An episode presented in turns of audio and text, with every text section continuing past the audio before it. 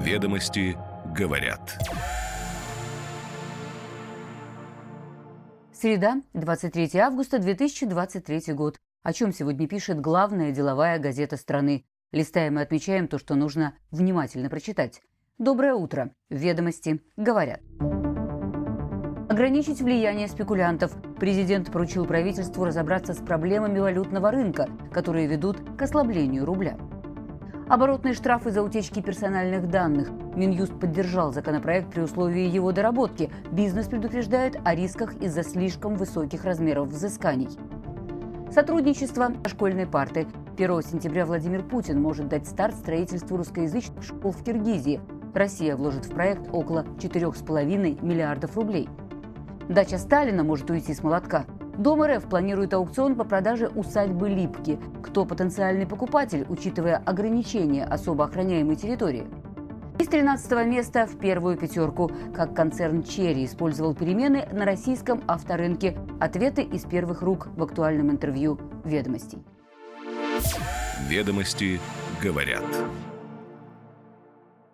Власти всерьез взялись за проблему спекулятивного спроса на валютном рынке. Спекулянты сыграли важную роль в ослаблении курса рубля в последние месяцы. И эта тема обсуждалась на совещании у президента Владимира Путина, членами правительства и председателем ЦБ Эльвирой Набиулиной 16 августа. Ведомости говорят об этом со ссылкой на собеседников, знакомых с ходом встречи. В частности, глава ЦБ отметила, что банковский сектор не занимался давлением на рынок из расчета на ослабление рубля. Короткие позиции занимали отдельные трейдеры – Теперь ЦБ подумает над механизмами контроля и санкций за подобными валютными спекуляциями. Впрочем, как уточнил один из источников газеты, на практике реализовать это может быть довольно сложно. А эксперты считают, что новые ограничения вводить лучше скрытно, чтобы не спровоцировать резкий спрос на валюту.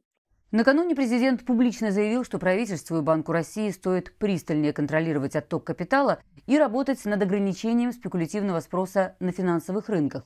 В ходе Совета по стратегическому развитию и нацпроектам Путин призвал финансовые власти активнее пользоваться имеющимися инструментами для снижения волатильности.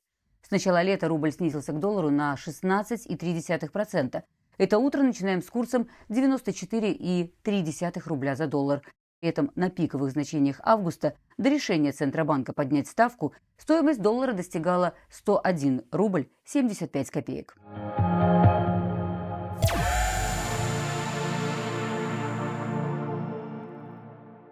И еще из президентской повестки. Владимир Путин 1 сентября может принять участие в мероприятиях ко Дню знаний. По словам источника, близкого к администрации президента, обсуждается в том числе международный формат. Возможно, Путин вместе с руководителем Киргизии Садыром Жапаровым по видеоконференц-связи примет участие в церемонии старта строительства русскоязычной школы в этой стране. О планах построить в Киргизии 9 школ с образованием на русском Жапаров говорил еще в начале года, подчеркивая, что Россия поможет. В марте правительства двух стран подписали соглашение об условиях создания русских школ, и эти планы позже подтвердил премьер Мишустин. Стоимость проекта для России около 4,5 миллиардов рублей. Ранее также анонсировалось, что 1 сентября президенты дадут официальный старт проекту. В этом году планируется начать строительство школ в городах Бишкек, Баткен и Каракол. Все девять школ будут типовыми и иметь бассейны, уточняли в Министерстве образования и науки Киргизии.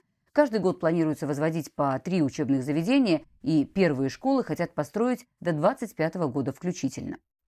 Ведомости говорят, что русский язык в Киргизии имеет статус официального, хотя в мае парламент страны принял в третьем чтении закон о языке, понижающий статус русского. Так, документооборот должен вестись на киргизском. Устанавливается и планка в 70% для контента для СМИ. Политологи в этой связи отмечают, что, открывая в регионе школы с преподаванием на русском, Москва применяет мягкую силу и говорят, что с момента развала Советского Союза в Киргизии появились образовательные учреждения, в том числе высшие, финансируемые США, Евросоюзом, Турцией. За эти годы они выпустили целое поколение управленцев и бизнесменов, ориентированных на Америку и Европу. Так что помимо школьной программы, России, полагают эксперты, следовало бы открыть и свои вузы с сопоставимым уровнем образования.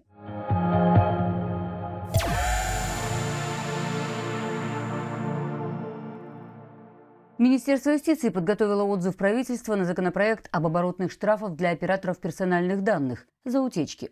Кабмин поддерживает инициативу, выдвинутую сенаторами Турчаком и Рукавишниковой, а также депутатом Госдумы Хинштейном, но при условии доработки. Об этом говорится в письме статс-секретаря замминистра юстиции Андрея Логинова в адрес Минцифры, Минфина и Минэко. Согласно материалам, замечания трех министерств были учтены, и Логинов просит ведомство оперативно согласовать текст с учетом сжатых сроков. Разногласия по законопроекту возникли главным образом по двум вопросам. Следует ли засчитывать как смягчающие обстоятельства добровольные выплаты операторов гражданам, чьи данные утекли, и каким именно должен быть размер штрафа? Предлагается установить его на уровне от 0,1 до 3% от оборота. Минюст за добровольные компенсации как смягчающие обстоятельства и предлагает авторам инициативы дополнительно обосновать размер штрафов, а также дифференцировать ответственность за утечку в зависимости от характера правонарушения и степени вреда. Кроме того, нужно разграничить ответственность для юридических лиц и индивидуальных предпринимателей.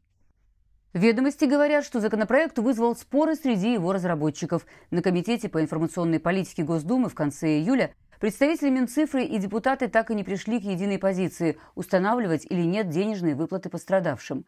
Эта норма была в ранней версии документа, но затем ее исключили. Кроме того, как писал РБК, Минэкономики предложила уменьшить оборотные штрафы для компаний за утечки персональных данных, так как предлагаемый размер наказания был неоправданно высоким что может плохо повлиять на рынок электронной коммерции. Это мнение и участников рынка. Впрочем, судя по заявлению представителей Минюста, позицию бизнеса там услышали.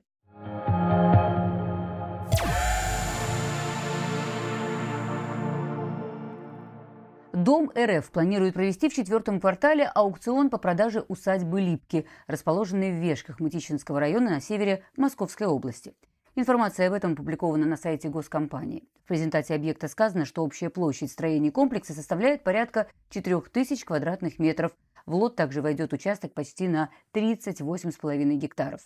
Представитель Дома РФ пояснил ведомостям, что сейчас проходит процедура оценки лота. Его начальная стоимость будет определена в ближайшее время. Усадьба Липки, Липовка, была построена еще в XIX веке. Ее первым владельцем был купец и городской глава Москвы Александр Алексеев. Именно при нем на участке возведено основное здание и разбит Липовый парк. После Октябрьской революции комплекс был национализирован и отдан под интернат. А в 1932 году имение стало личной дачей Иосифа Сталина, на которую он переехал после смерти жены и жил в течение двух лет, до дачи в Кунцеве. После смерти Сталина имением пользовались высокопоставленные чиновники. В конце 90-х объект стал реабилитационным центром для детей с тяжелыми заболеваниями, а в 2004 его закрыли на реконструкцию. Со ссылкой на экспертов ведомости говорят, что стартовая стоимость усадьбы может составить порядка 400-500 миллионов рублей. Это без разрешений на какое-либо строительство и при действующих ограничениях особо охраняемой территории. Но ровно из-за этого перспективы использования усадьбы неоднозначны. Возможно, Липки заинтересуют инвесторов медицинского кластера или гостиничного, туристического проекта, тем более, что у некоторых игроков рынка есть уже подобный опыт. К примеру, реставрация усадьбы Гребнева в подмосковном Фрязине – где планируется создать исторический, архитектурный, культурный, образовательный и развлекательный кластеры. Усадьба Липки не первый исторический объект, который Дом РФ выставила на аукцион в последнее время. В начале следующего года могут пройти торги по продаже тюремного комплекса «Кресты» на набережной Невы в Петербурге. До этого планировалось найти инвестора на Екатерининский дворец в Лефортове, но этот объект в итоге вернули Министерству обороны.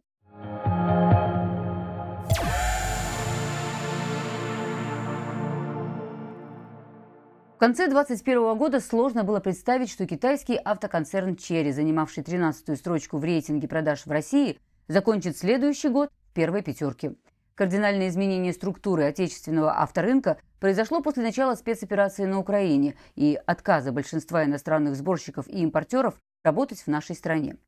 О том, как Черри использует сложившуюся ситуацию, в интервью «Ведомостям» рассказал вице-президент Международного блока компании и председатель Совета директоров Черри Автомобиля РУС Сунь Луцуань.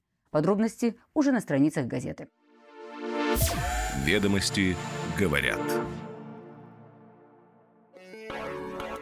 Каждое утро по будням «Ведомости говорят». Краткий обзор свежих публикаций главной деловой газеты страны. Следим за развитием событий и новыми трендами. Встречаемся уже завтра.